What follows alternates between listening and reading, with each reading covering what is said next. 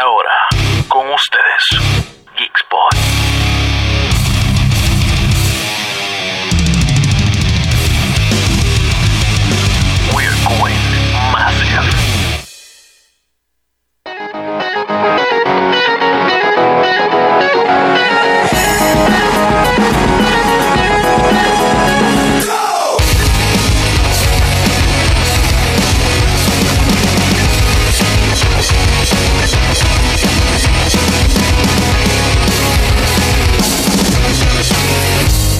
Son las 7 de la noche y hace tiempo que yo no grababa. Siento que estamos comenzando nuevamente esto. Esto es Geeksport, así que gracias por, por, por estar con nosotros. Oye, estamos empezando. Hace tiempo que no grabamos. Esto es como que nuevo otra vez. Así que gracias por estar con nosotros. Aquí Manuel Santiago. Ozzy Cortés en los controles. Cristian Sayas. Oye, aquí hay un par de gente nueva. Andy está por allá, Julio está por allá. Eh, tenemos invitados, ya mismo los presentamos, pero oye, rapidito. Tenemos muchos temas de que hablar, entre ellos.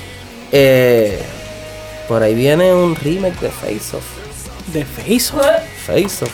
Sí. eh, hay que hablar acerca de eso. Cristian, ¿qué tienes? Pues mira, yo vengo a hablar sobre It Chapter 2. Ajá, y yo sí. Yo voy a hablar, yo voy a hablar de uno de los juegos más esperados del 2019, Gear 5. Y eso va a chocar con otra persona Es que posible, está es aquí. Posible. Es Eh, posible, pero a- así mismo como el grito así de alto es que a mí no me importa lo que, lo que tenga que decir. ¿Cómo, cómo es que, cómo es que se dice así? ¿Qué? Eh, lo, que, lo que tú dices de la opinión de otra persona. Mira, eh, todo el mundo está eh, tiene derecho a, a su propia opinión, por Claro, más por mala, más que, mala sea, que sea. Tiene su derecho a su opinión. Así. So, Li- libre expresión, libre expresión. Exacto. Así que con esto, creo que vamos a comenzar en esto que se llama Geekspot y acaba de comenzar.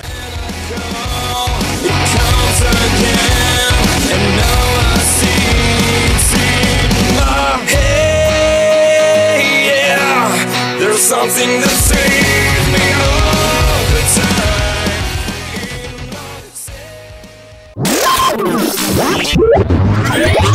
Hey, geek fans! This is DJ Oz Cortez welcoming you to Geekspot here on Forza Rock Radio. Today, we have an amazing program for you to enjoy. So don't go anywhere because Geekspot has just begun.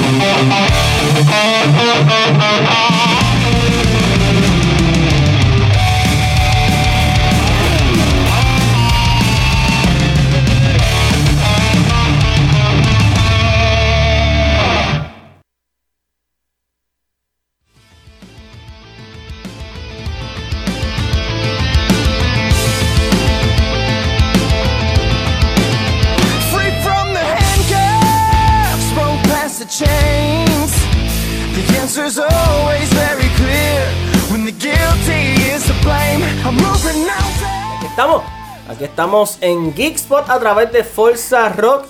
¿Hace cuánto no grabamos? Oh, sí. llevamos como dos semanas sin grabar. ¿Verdad que sí? Y siento que ha pasado mes y medio. Mes y medio, sí. Yo no sé si tú lo dijiste en el. Ya yo no sé ni cómo hablar aquí. Yo no sé si tú lo llegaste a decir en el, en el, en el especial de IT. Pero pues nada, nosotros no pudimos grabar la semana pasada, a- o sea, antepasada, por lo que estaba pasando aquí en Puerto Rico por el Sí, huracán Dorian. y, Porque, pues, Dorian no jugó. sí. Este, y pues no se pudo. Digo, pero más vale, Capi- más vale prevenir que lamentar, tú sabes. Eso es verdad. Porque Eso es nosotros verdad. pensábamos, Eso es verdad. nosotros pensábamos que María iba a hacer lo mismo que hizo Dorian, y tú sabes, como que es, es más- es más vale No, tener no sería viceversa. Correcto, correcto. Así que seguridad pensamos- ante todo. Nosotros pensamos que María iba a hacer lo que hizo Dorian. Oye, ya, ya presentamos a. No, fíjate, nuestro ¿no? invitado. Este, tenemos aquí llama un Enrique. invitado. Se llama. según, según así, mi nombre es Quique, Enrique. Quique Avellana. Señoras y señores, tenemos aquí un invitado. Se llama nada más y nada menos que Florencio. Preséntate, muchacho. Mi nombre es Alberto Ortiz, ¿De dónde viene? de Sidra. Un, un aplauso para Alberto. Siento que esto es una, un, un concurso de esos de, de, De regalar, belleza. Sí, de regalar. Regalar. ¿Cómo te- Tenemos cuál- una pregunta. Exacto, ¿cuál es tu nombre? ¿De dónde vienes? Pues mira, tenemos 200 dólares si aciertas aquí. Y entre bro, y entre bro, te escuchas viendo el mío. ¿Sabes que hemos estado diciendo todo el día? Sí, algo así. Así que nada, tenemos, tenemos casa llena. Bianca está por allá también. Que es la que hay. Así que un programa súper variado, pero vamos a empezar con controversia. Porque sí, ¿por qué no vamos a empezar con controversia? Hay que hacerlo de esta manera y es que salió uno de los juegos más esperados por los Xbox fans, se puede decir, y por los gamers como tal. Se trata nada más y nada menos que de Gears. Gears, Gears. Ajá, Sí, sí, Emma, no, no es, no Eh, es Thanos, no es Thanos, por si En acaso. esta, en esta ocasión se llama Gears 5, no como estábamos acostumbrados a llamarlo Gears of War. Gears of Eh, War. Pero sí, se- todo el mundo lo conoce como Gears of War 5. so- Sí, es es que es inevitable. Es como que, pues, se quedó así. Eh, oh, sí. Tuviste la oportunidad Tuve la de oportunidad. jugarlo, Julio. Tuviste la oportunidad de jugarlo. Vamos a comenzar con Ozzy. Ok. Ozzy, ¿qué te pareció? ¿Era lo que esperabas? ¿Lo que no esperabas? ¿Qué Mira, es la que hay? Como, como de usual, Ajá. no puedo dar un, un review completo. Porque, pues, lamentablemente el tiempo aprecia. Porque tenemos que trabajar y hacer muchas cosas más. So, no he podido jugar el juego completo, pero este sí jugué lo que fue el primer acto, que es el- el- el- la primera parte con JD, con el hijo de, de Marcus Phoenix. Yeah. Y por lo menos lo poco que jugué eh, me hizo sentir como si estuviera en Gears 4 o estuvieran... O sea, yo me sentía en, el ambiente de Gears of War. Ok. Este, sí veo que por donde va la historia, la historia se va, se va a estar un poco descajilando de lo que nosotros veíamos usualmente cuando veíamos estos machos Gears of War bien brutales, como que una cosa. Sí, machos alfa matando extraterrestres. Sí, esta, esta, este juego se está yendo más por la línea de drama. Ok. Y es porque, pues, como vimos en el final del, del Gears of War 4, eh, vemos que una de las personajes tiene una. ¿Cómo que se dice? Una conexión con lo que es lo que fueron los enemigos de lo- los previos juegos, que eran los Locust. Mm. Este, los Locust y los Lambent y todas esas cosas.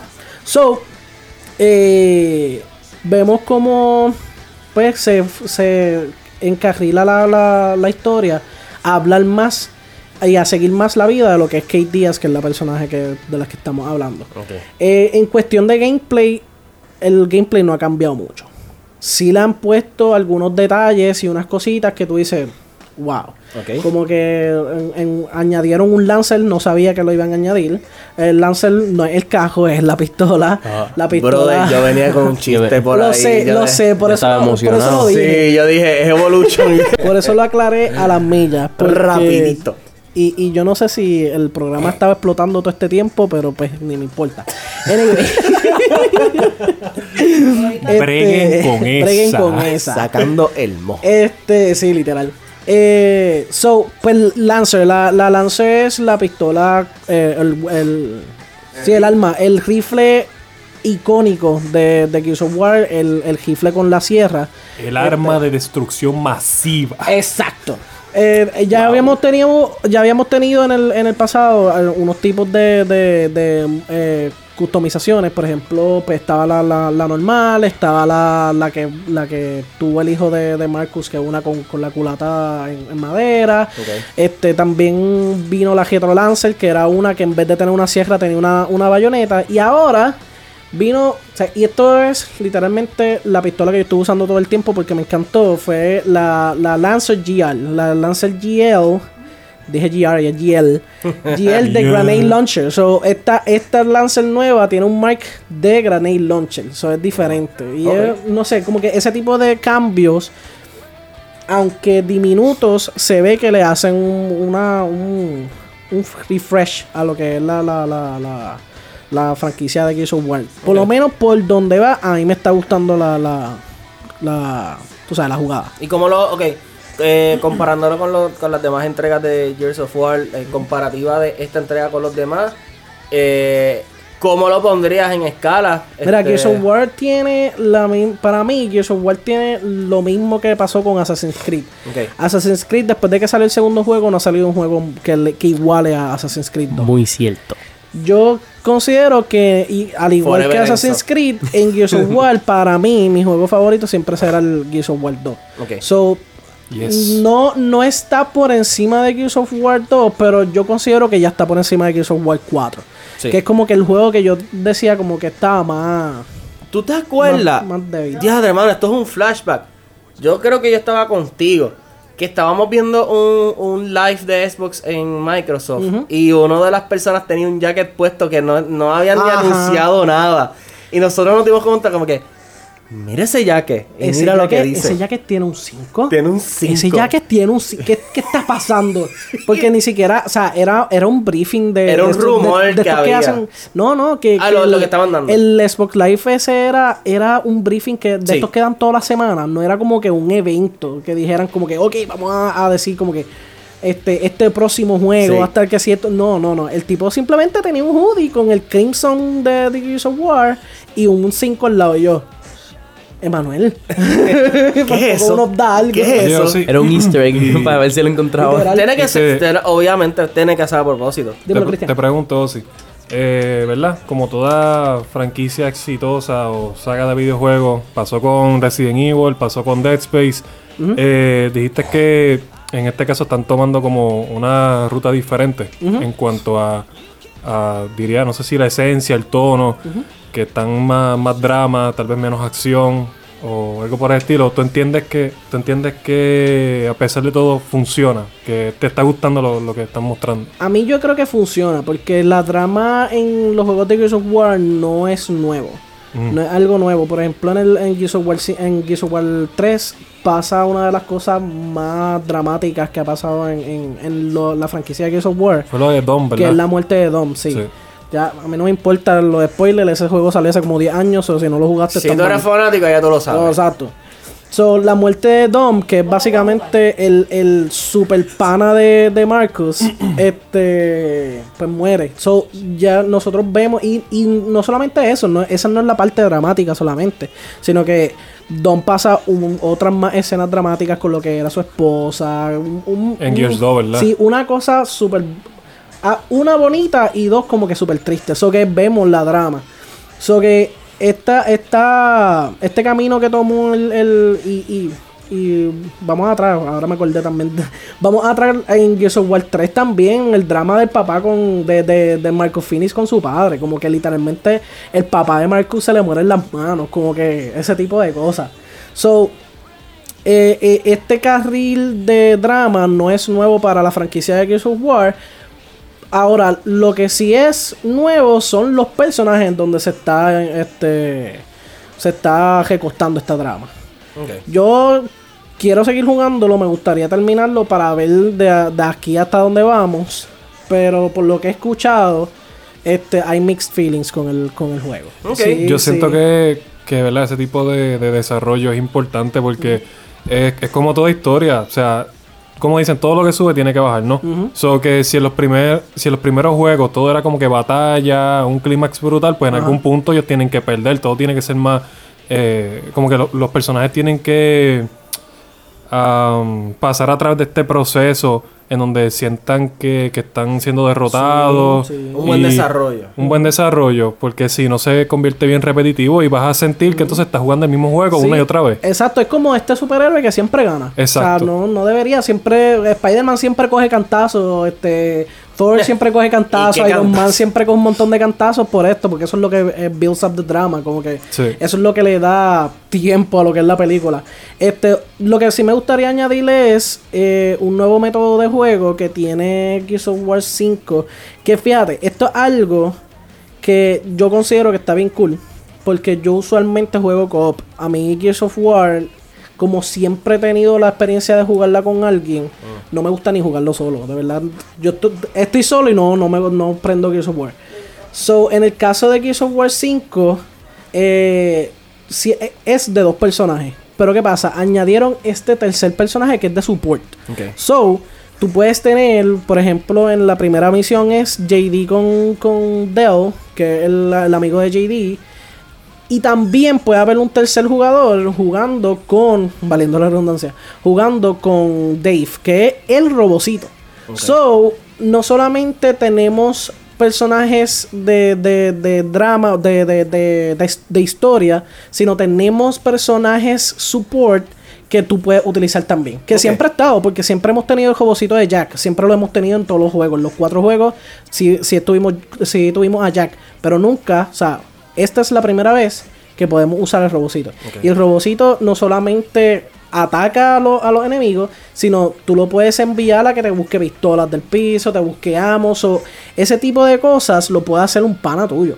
So, literalmente, yo estaba jugando con un amigo, con un amigo mío, un shout para a Jay, hola Jay, que es la que hay. Este, estaba jugando con Jay y él dijo, diablo, esto está bien cool, no voy a ni a coger el personaje. Estábamos él y yo solo y él no cogió el personaje, él cogió Jobocito.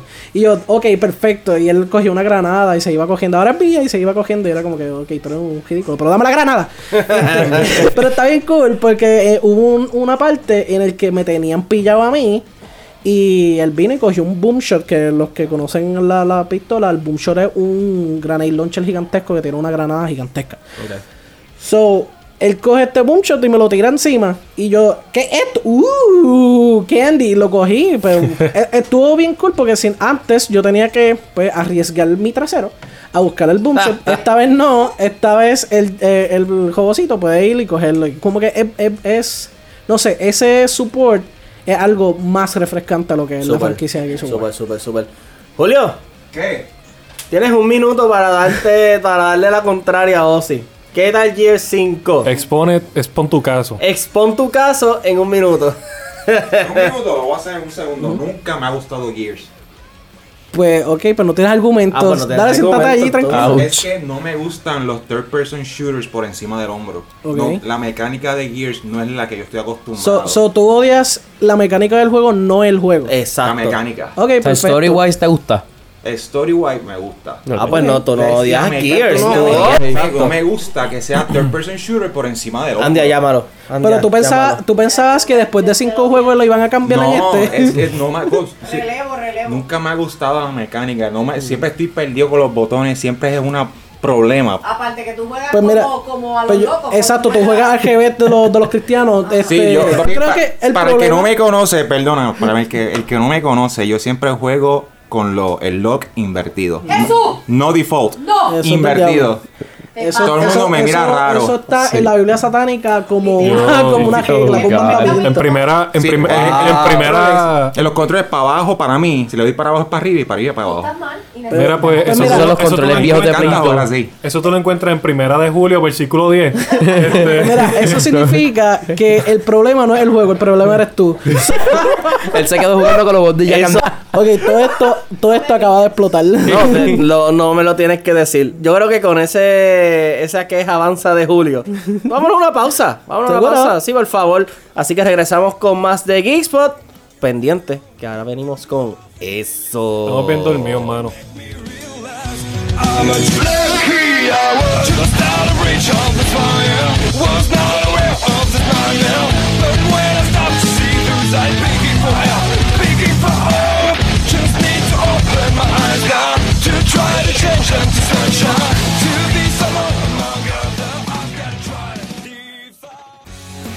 If you like TV, movies, video games, comics, then this is your spot.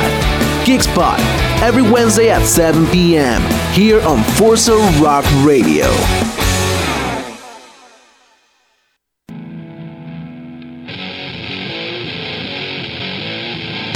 Hey, you have found the perfect place to geek out. This is Geek Spot on Forza Rock Radio. Geeking out is what we do.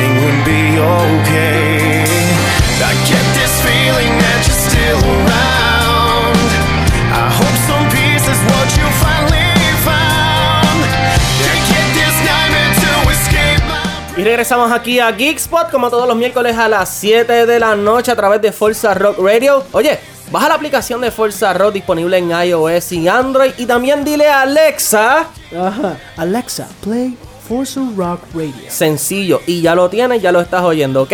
Así que vamos al siguiente segmento. Y este segmento prácticamente, Cristian, se va a apoderar de lo que es esto. En verdad no voy a decir ¿Cuánto, nada. es que, ¿Cuánto es que dura esto? Esto dura como unos 18 minutos. 18 aproximadamente. minutos, 40 minutos de Cristian. Los próximos tres programas que van a escuchar el próximo mes. Definitivamente. Nos podemos ir de break es- nosotros de lo que Cristian está Sí. hablando, ¿verdad? Eh, ok. Esto se llama Sayas la trilogía.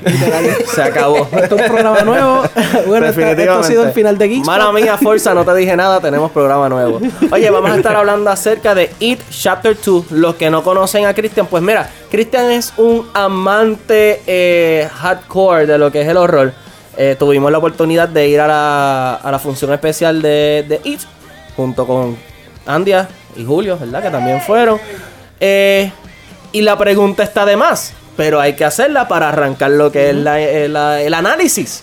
Christian, ¿qué te pareció It Chapter 2? Cristian, Y aquí es el momento donde yo digo, apágame el micrófono y me quito los audífonos. Cristian es bien pana del Pennywise. Ay, pues. Ok. no puedo, no puedo, sí. Continúa, hermano, continúa. Ok. It Chapter 2. Pues tengo que decir que It Chapter 2 para mí fue una gran sorpresa, ya que para los que vimos la miniserie hace mucho tiempo, pues ah, no nos agradó para nada, especialmente la, parte del elenco adulto. Sin embargo, en esta ocasión, Andrés Muschietti o Andy Muschietti, para cuando él quiere ser gringo, eh, nos trajo un elenco muy, muy talentoso. Eh, de hecho, yo diría que la mitad de- del elenco es bastante conocido, que entre ellos está James McAvoy, Jessica Chastain ah, y Bill Hader.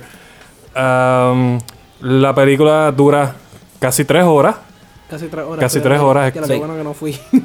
Sí, eso, eso era como, hay hay un momento en que se sientan las tres horas. Sí. Eh, digo, sí. no, sí, eh, el segundo acto. sí, di- So- di- so, eh, esos dos eh, fue como Lord of the Rings 4 casi. De hecho, en algún momento, yo no sé dónde fue que yo leí que por poco la, la, la convierten Lord of the también en, en- ¿cuál? Lord of the Rings 4. sí. Ah, ok, está, está bien, está bien, cogí el chiste. en, en algún lugar, yo no sé dónde mía, fue que dónde fue que leí que por poco hasta esta película también la pican en dos, por así decirlo. Ah, de verdad, por poco la pican en dos. Sí. Por poco, hacen, three. por poco hacen It de, de Halo 1. Eh, exacto. Sí, este, Hunger Games. Eh, la película dura tres horas y como dijo Emma, en algún momento sí se siente como que diantre, este, cuánto tiempo queda. Pero en mi caso, a pesar de que, de que se siente, yo diría que cuando yo me pregunté eso fue porque no quería que se acabara.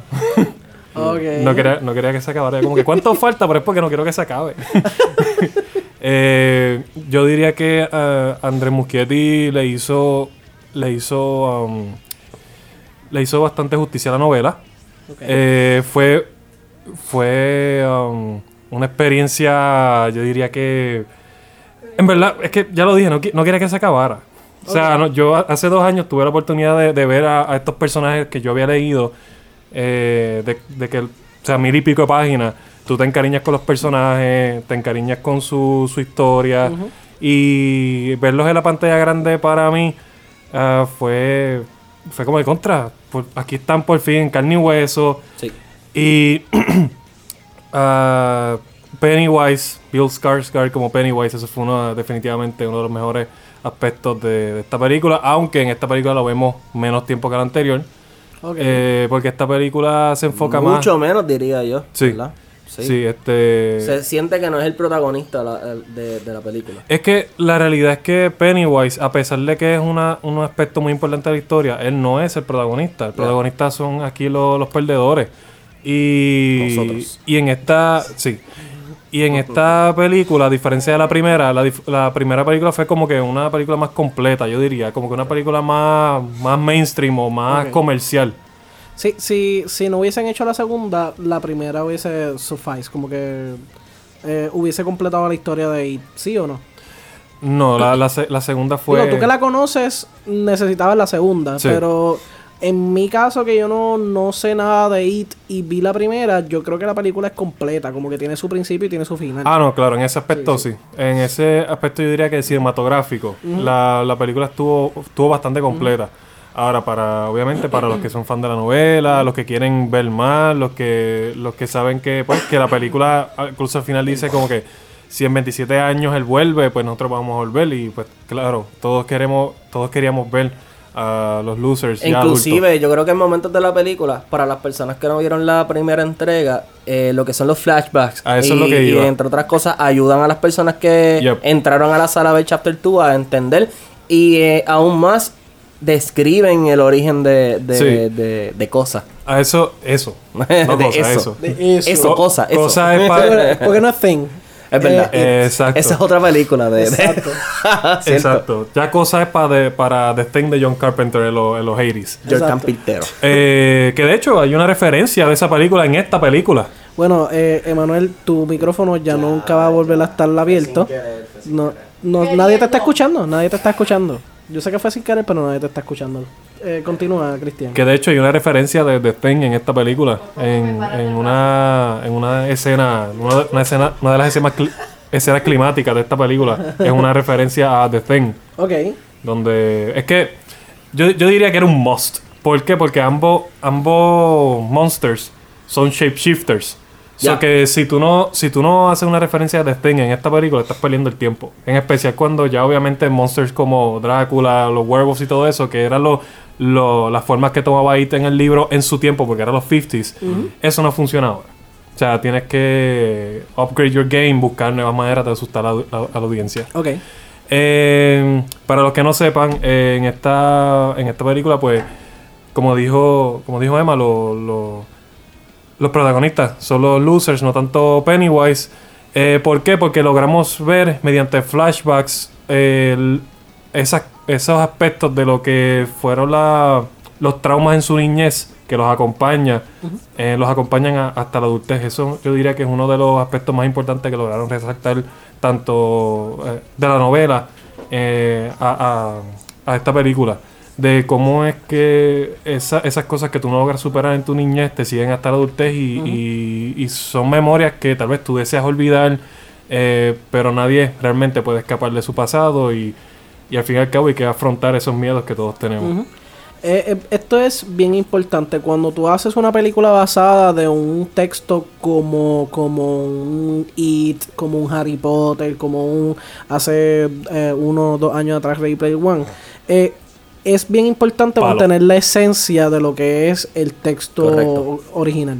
En este caso, eh, la película de It fue eh, tuvo la esencia de lo que es el texto o se fue por Defini- su tangente. Definitivamente, o sea, como en toda adaptación fílmica hay sus diferencias, hay sus cambios, hay su, yo diría que su, eh, eh, o sea, que, que they, they skip Sí, su edición cosas. y sus cosas, porque, o sea, son mil páginas. Tú no vas a poner. Tú no puedes hacer un guion de mil No, páginas. y que, y que de hecho, pues como todos saben, hay ciertas escenas en el libro que, que no pueden llegar a la pantalla grande. Se puede, se puede, este, pero es, co- es en la industria es conocido que un minuto, un, un- una página Una de página guion es un minuto. minuto. Ya. So, serían mil minutos y quién quiere ver una película de mil minutos. Además de Cristian, Cristian quiere ver. Cristian yo creo que se Cristian, prestaría verla. quiere ver la película mil. de ¿Cuántas hecho- son 1200 páginas? Que de hecho, algo que, que me gustaría abundar es que el director, no recuerdo ahora mismo cuál fue la entrevista, pero hace, en estos días vi una entrevista que le hicieron a él, en donde él dijo que hay escenas que, que he, he wants to go back to reshoot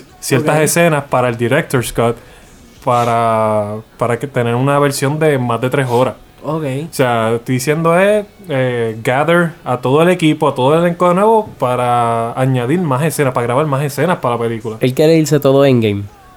¿Cómo? Él quiere irse en game ahí. Ya. Eh, Casi, casi. Sí, sí, ¿no? Y, y, y- wow. O sea, él dijo en la entrevista, no, todavía mi trabajo no ha terminado, tengo todavía más material que, que añadir. O sea, que ese direct- director's cut yo diría que fácilmente, no sé si 3 horas y 15 minutos o 3 horas y 20 minutos, que a mí no me está malo. Yo tengo una pregunta bien importante. Y el Blu-ray es- viene en tres CD. Eh, bien importante y es porque pues he visto diferentes eh, recepcio- recepcio- eh, ¿cómo es? recepciones de diferentes personas de la película. Sí. Eh, yo escuché Y uno que me dio mucha risa fue que dijo, eh, básicamente, It no es un horror, es una comedia dramática.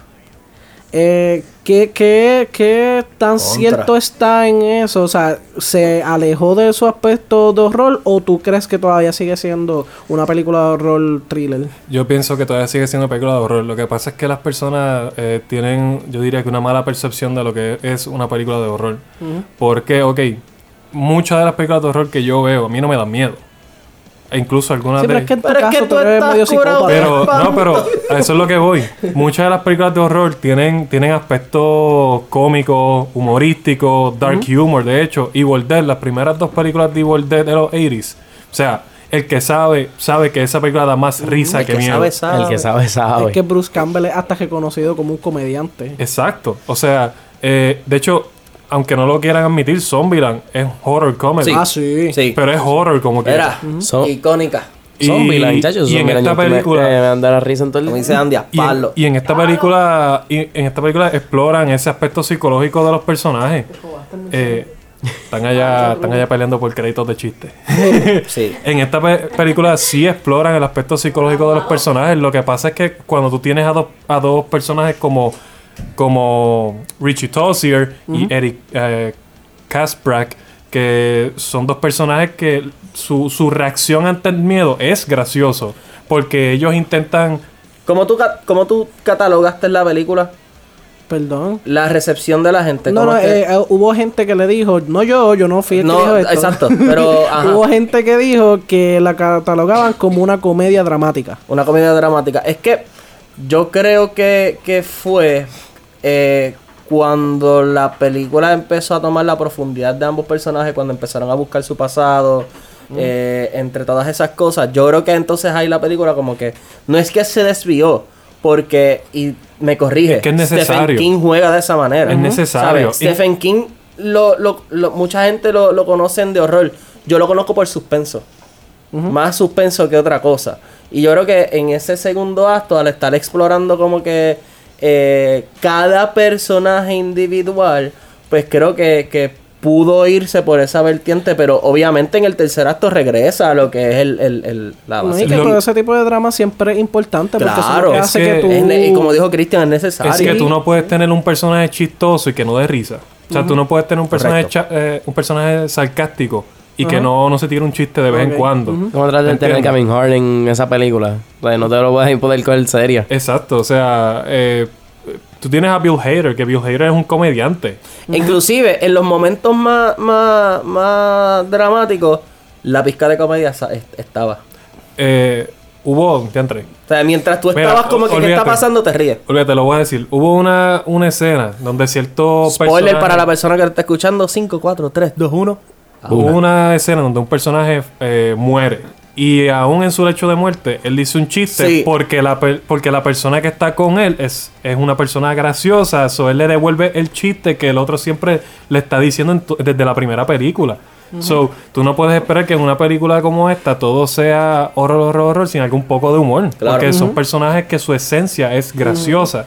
No, y esa, y esa, y, y esa parte dramática, como estaba diciendo ahorita, es bien importante porque eso es lo que hace que, que, que los personajes te apelen, que, que, Exacto. que lleguen a, a donde... O sea, que a ti te importen los personajes. Exacto. Y, um, ¿qué más puedo decir? En esta versión... Mucho. En esta, en esta versión a mí me gustó mucho cómo, cómo bregaron con la cuestión de, de colocar tanta información. Yo entiendo que lo, que lo hicieron bastante bien eh, en la elección de, de escenas o de momentos del libro que son icónicos o que son importantes para el desarrollo de los personajes, eh, para explorar su background.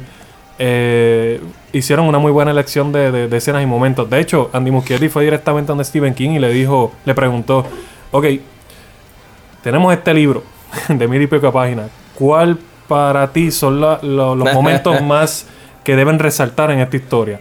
Y él se los dijo. Yo me imagino esa preproducción. Bueno, Corillo, ¡boom! Cayendo el libro en la. De hecho, Aquí la tiene. de oficina, hecho, aquí in- tiene. incluso, incluso tomaron eh, varios riesgos, yo diría, en cuanto a la exploración de los personajes. Por ejemplo, la sexualidad de, de Richie Tozier, que es el personaje de Bill Hader, que en el libro en muchas ocasiones ah, te dan ese hint como que, ¿is he gay or he isn't?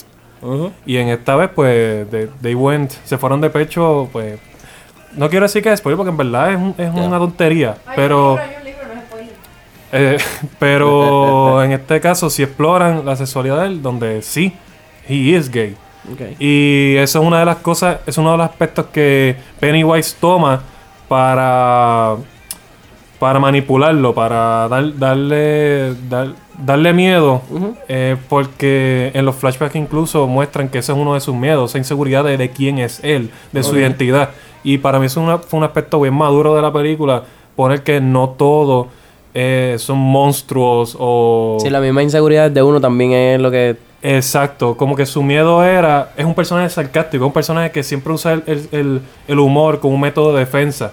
Casi siempre eso ocurre cuando tú estás inseguro de- por alguna razón, aspecto de tu Sí, en, personalidad. ese, en ese aspecto se pone más, menos un horror como tal y un, un psychological Exacto, thriller. que ahí donde vamos, la película dentro de todo sí tiene horror psicológico. La misma relación de Beverly con su, con su padre, que en el libro también ocurre que ah, te dan esos hints de si él la abusa de ella o no sexualmente. En la película también se fueron de pecho de que él sí hacía eso. Eh, la, lo solitario que, que es el personaje de Ben, siendo eh, pudiente, siendo un arquitecto millonario. Claro. Y aún así él estuvo cie- eh, 27 años ah, esperando a Beverly, por así decirlo, o enamorado de ella. Sí. Cristian, overall, ¿cuál es la calificación que tú, Cristian Sayas, le das a eso dos? Eh, para mí fácilmente es un, si lo ponemos por ejemplo en clasificación de ABC, un A menos. Ok. Sí, Un escucharon. una A menos, por así decirlo. Ya escucharon, esa es la, la calificación que le da Christian Sayas de aquí de Geekspot a Así que ya It lo sabe. 2, Chapter 2. Ya. lo dije bien. Sí, Oye, chapter two. y para las personas que no fueron, ¿verdad? No pudieron estar presentes en nuestro evento, queremos decirle que ya está el evento en su totalidad en nuestro canal de YouTube, así que youtube.com slash geekspot puedes ver lo que fue el evento de It Chapter 2 en Libros AC, que le queremos dar las gracias por abrirnos, ¿verdad? Las puertas y poder hacer este especial, que quedó súper, quedó súper, la pasamos muy bien, así que Se lo pueden ver allí. chévere. Accesa a youtube.com slash geekspot y puedes ver todo en su totalidad. Y nos vamos a una pausa y regresamos aquí rapidito a Geekspot for Geeks by Geeks.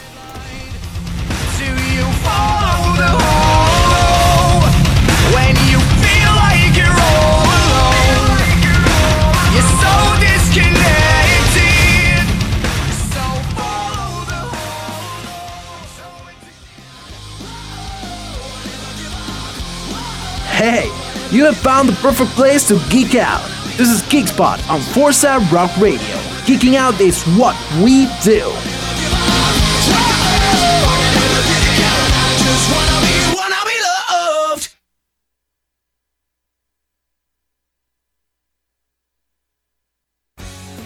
If you like TV, movies, video games, comics, then this is your spot.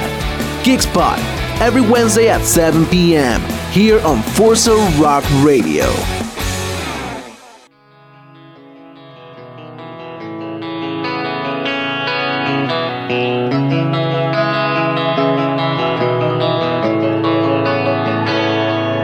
It took three little words said a thousand ways. I tried to pull it off, but it came out late. I was so close. It was so close. I'm dying inside just a little bit more. When we gave up, we didn't know what for. It was so wrong. It took me so long. Is this really what you wanted? Since we're now Estamos aquí, estamos aquí nuevamente en Geekspot a través de Forza Rock Radio. Cristian, ¿de qué tú te ríes? Estamos, estamos aquí. Ay, ya yo no sé. Tú te ríes porque te ríes por Es que instinto. Cristian todavía se está riendo del Pennywise. Exacto, exacto. Oye, vamos para el tercer. Qué lindo. Vamos para el tercer y último segmento de esta noche. Ay, no vamos a hacer nada. Sí, ¿verdad? Es que hace hambre. Hambre, hambre y sueño. Sueño. hambre y sueño. Vamos, a, vamos rapidito, vamos Sí. rapidito a, a lo que es al esto. grano. Exacto. Vamos allá. Vamos a estar hablando de un remake, de otro más, que nadie pidió eh, en el cine. ¿Cuántos remakes se han hecho en, este, en estos últimos años? Mira, La industria de Hollywood yo creo que casi casi depende de estos remakes. Pero se anunció de que la clásica película de Face Off, protagonizada por. por mire, yo voy a decir Leonardo DiCaprio. Por John Nicolas Travolta Cage y, John Nicolas Travolta. Jaula. ¿Qué? Jaula. ok, vamos a decirlo de nuevo. Nicolas Cage. Nicolas Cage. Nicolás. Nicolas. Y es John, que ahora Tra- y puso. John Travolta. y John Travolta. John Travolta. Exacto. Y Que de hecho, literalmente son casi la misma persona. Si vieron, la, si vieron la última película de, de Travolta, Sí. básicamente se tiró un Nicolas Cage. Así que.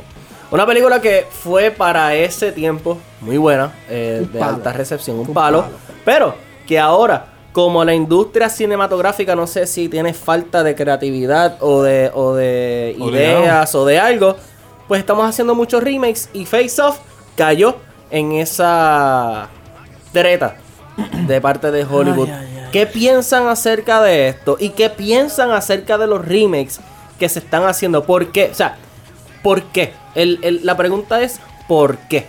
Mira, O si te señalaron. me señaló, Cristian me señaló y todo. Sí, como que tú. Mira, en mi opinión Claro. Digo- Personal tuya. personal, es que si es mi opinión, es personal. So, eh, No está presta, no está presta. él no está prestado, exacto. Eh, yo considero que estos remix, pues, aunque no estoy completamente en contra de ellos, porque a veces se puede revivir diferentes nostalgias que, que, que pues, marcaron a uno en lo que fue, en, en este caso sería mi niñez, porque esa Claro. película salió cuando yo era un niño. Porque éramos niños y veíamos todos estos. Exacto. Todas estas cosas. Pero yo considero que este, este tipo de, de productos en, en el cine están ocupando el espacio de algo que puede ser creativamente nuevo, refrescante. ¿A qué me refiero?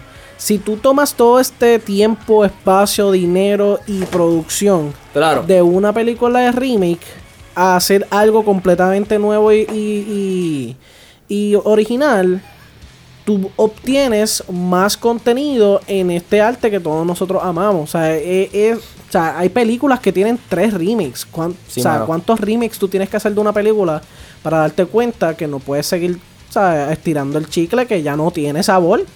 Sí. De sí. hecho, este Black Christmas, que es la que está a punto de salir ya mismo, eh, ese es el segundo remake que le Mira hacen.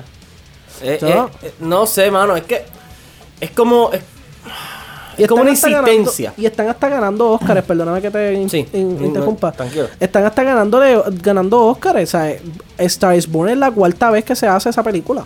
Pero yo creo que a, a, a Star is Born, y ahí, ¿verdad? Me, me corrigen. A pesar de que ha sido como que otro remake. ¿Cómo? Pues no hablo. Eh, a pesar de que son remakes, cada, cada película toca, tiene su, su, su peculiaridad o su individualidad. Se separa una, una de la otra. No es como que la misma línea todo el santo tiempo. No, sí, tiene, tiene, tiene su, su, vamos a decirle su receta original en el su, sentido de su que, espíritu único. de que tiene un tipo de, de, de, de, de frescura en lo que tiene que ver con los personajes y con su historia. Claro. Pero en sí el concepto sigue siendo el mismo y Sí. hasta el mismo nombre de la película sigue siendo el mismo. O sea, Sí, sí, Star is Born. Tú siempre va a ser Star is Born. Sí. Pero, o sea, yo lo que me o sea, y yo no estoy diciendo que la película de Bradley, de Bradley Cooper es malísima. Bueno, para nada. Oscar. A mí me encantó la película. Yo la vi tres o cuatro veces. Claro. So, y, y el, y el soundtrack lo escuchó por, por montón. Sí. Pero ¿qué pasa? Eh, eh, ¿Qué pasa? Este, este espacio que ocupa, por ejemplo, la cuarta edición de Star is Born puede, puede ser ocupado por la primera película. Hubiese estado brutal tener la primera película de Bradley Cooper, ¿entiendes? Claro. No el primer, el primer remake que hace Bradley Cooper. ¿Entiendes? So, no, no sé si me estoy explicando. Es, es literalmente la primera película dirigida por Bradley Cooper fue un remake. Sí. Cuando él pudo haberle hecho algo más allá y hacer su propia Sí, historia. su- creativa. sabe- ¿Sabes correcto. sabe- ¿Sabes qué pasa? Y pues, nada más, no sé si tiene algo más que abundar. No, no. Eh, los remakes en- están en Hollywood tanto directa como indirectamente. ¿Por qué lo digo? Porque muchas de las películas que no son remake directos, tú las ves y tú dices, esto yo lo he visto en otro lado. Por ejemplo, ahorita yo, creo que ahorita, si no me equivoco, mencioné Zombieland. Sí. Zombieland puede ser el, el Shaun of the Dead americano. Obviamente, obviamente no tienen directamente la misma, la misma eh, historia, pero son dos películas de zombies, eh, horror comedy. ¿Qué pasó, Andia? Mala mía. Creo que en la barra de Zombieland. Exacto. So, indirect- indirecta o indirectamente, los remakes están. Hay, mucho- hay muchos proyectos que son bien parecidos. Lo que pasa es que les cambian el nombre. Eh, so, pasa que también, y esto lo he dicho varias veces, muchos van a decir, ya, ya va este con lo mismo. Yo entiendo que lo- lo- los remakes no Ya son, con lo mismo. no son malos siempre y cuando tengas una historia este o, o un ángulo diferente con el que tú cuentes la, la- la- una historia que ya, ya se ha visto. Sí. Si tú le puedes dar otro twist o otro feeling, lo que sea, otro ángulo, eh, puede ser un buen remake. Pero ya los remakes están. Nosotros estamos viendo en el cine la misma película hecha de diferente manera con diferentes nombres. Sí, cierto, cierto. Eh, lo que pasa es que no, no sé, mano. Yo sé que, que, que eh, story-wise ya Hollywood o, o la industria del entretenimiento ha tirado prácticamente todas las historias que se pueden, se pueden haber contado. No, mentira. Me voy a diferir yo mismo. Cada, yo creo que todos tenemos una historia distinta y, y cada, cada cosa que nosotros hacemos en, en- en la vida es una historia. O sea, de, de estar aquí a yo ir a, a- del punto X al punto Y puede pasar algo que se puede convertir en una historia. Y yo creo que es la falta de oportunidad que la industria le, le- le ha dado quizás a la creatividad eh, original a que se puedan presentar en, en esta en estas grandes salas. Por eso es que entonces el cine independiente, eh, eh, la- las personas de, de verdad, de creatividad, de originalidad, se recuestan del cine independiente. Yo creo que si no fuera por eso y por los servicios de streaming que también este, están apostando Ay, no, a lo que son a lo que son historias nuevas, eh, no tuvieran este tipo de Sí, oportunidad. no, eso, eso se está recostando tanto en ello. O sea, ahora mismo nosotros estamos viendo tres tipos de películas. Ok, está bien escaso una, una de ellas que es la película original. Claro. Sí. O sea, porque todavía se ven, no estoy diciendo que, que No, exacto. Hay historia, hay algo que contar Ajá. siempre. El segundo tipo de películas que estamos viendo son los remakes. Ahora mismo se está viendo remakes o Reboots. este, reboots en el sentido de que, por ejemplo, las películas de Aladdin y. Lion King que se hicieron live action. Claro. Ok, pero eso es técnicamente un remake. Técnicamente. Sí, sí. Ahora, hay otras que se están recostando mucho, que son las películas biográficas. Las películas biográficas literalmente hicieron una de Queen y a la semana después ya hicieron una de Elton John. Sí. O ¿Qué las, pasa? películas, No o las películas hechas eh, basadas en libros. No, ya, son historias contadas que las están adaptando.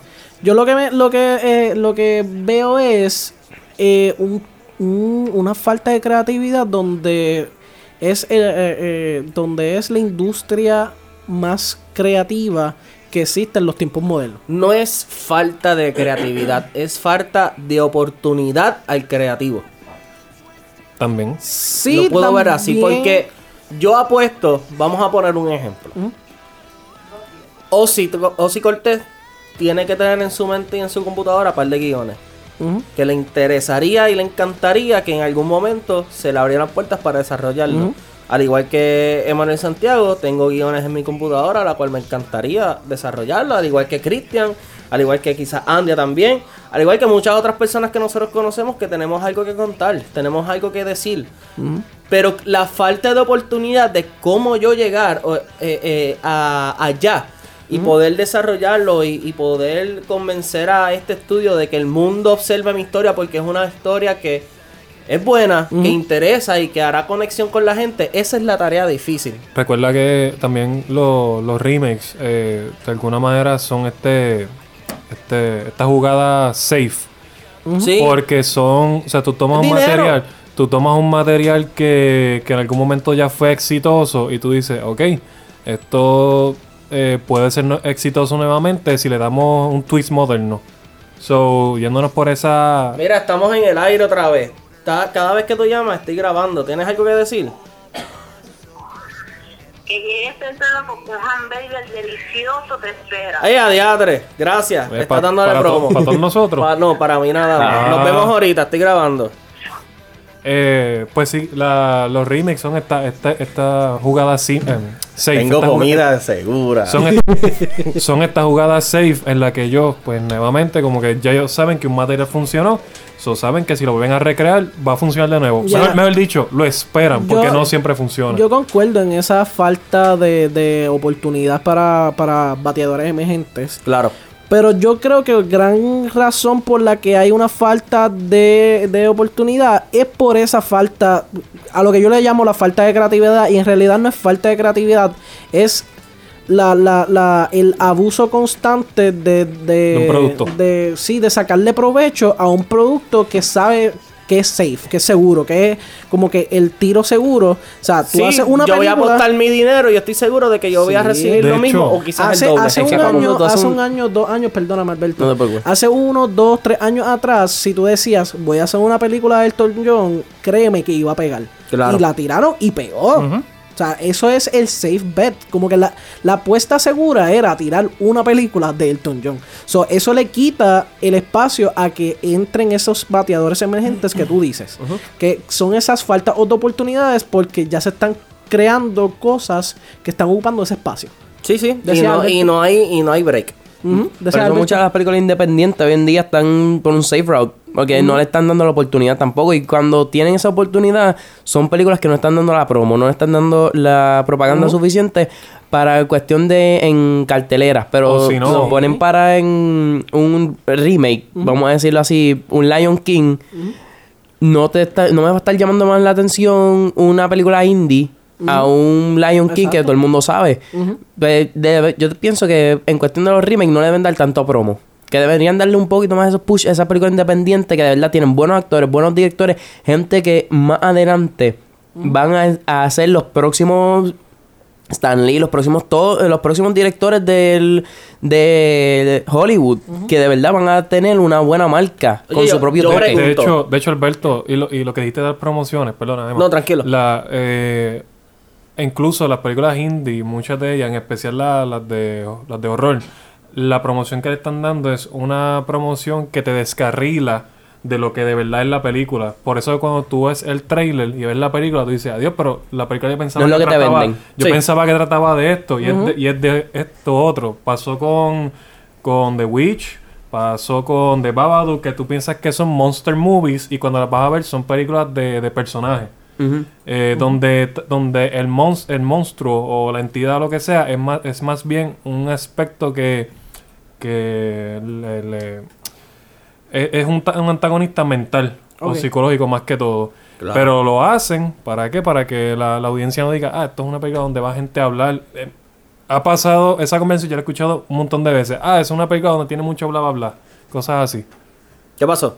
La pregunta que iba a hacer. Ah, eh, no, es una pregunta. Yo acá, nosotros ahora estamos en la ventana de los Oscars, ¿verdad? Ujú. Estos son los meses donde van a estar la- proyectadas la- la- las películas que Creo están. que Sí, la Sí, lista, sí. la Camino, lista sí, porque en pasa los blockbuster hits, que es verano. noviembre y comienza Correcto. con el- So ahora es que nosotros vamos a ver esas películas que pues juegan con, con, con la originalidad, entre comillas. ¿Tú sabes qué, qué, Full. qué Sí, es el backup de película, qué película que va a salir en los próximos días que juega con esa línea?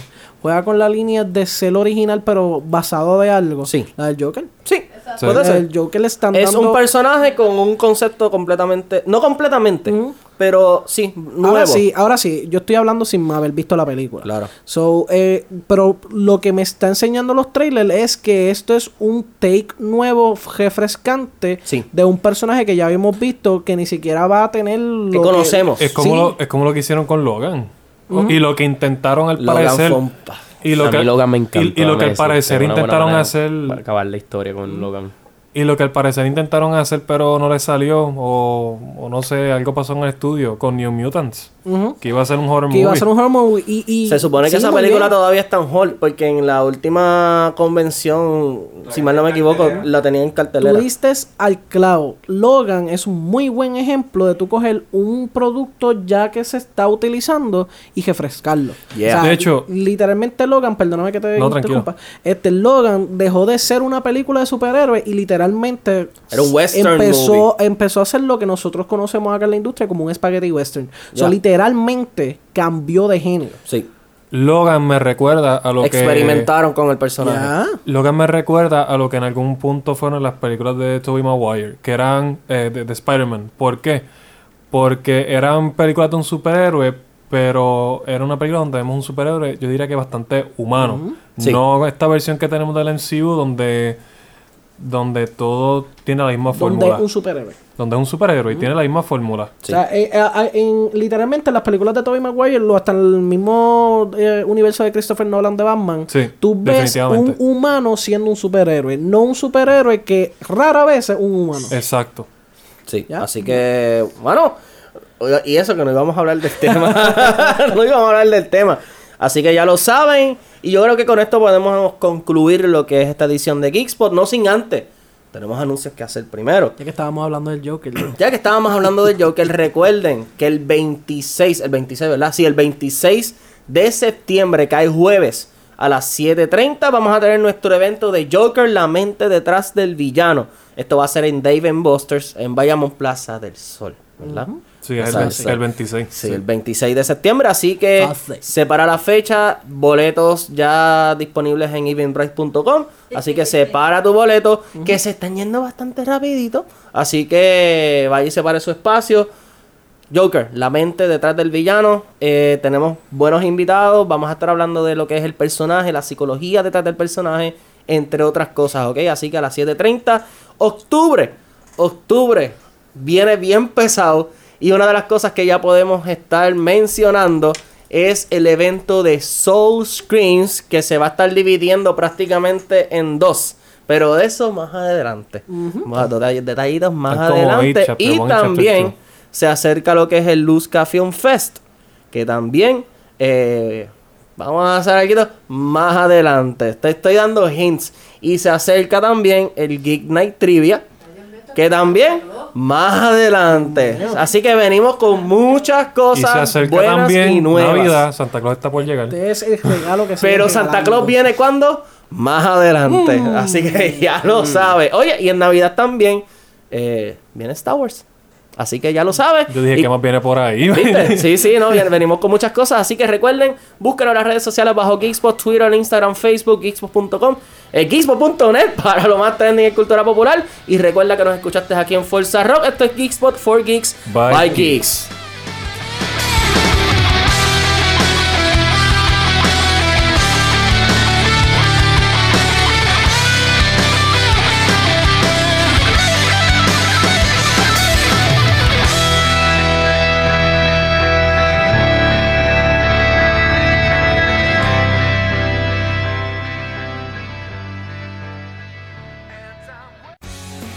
You like TV, movies, video games, comics, then this is your spot. Geek Spot, every Wednesday at 7 p.m. here on Forza Rock Radio. Thank you for listening, Geek fan. This is DJ Oz Cortez signing off for Geekspot. But don't go anywhere because Forza Rock Radio has more rock coming right up.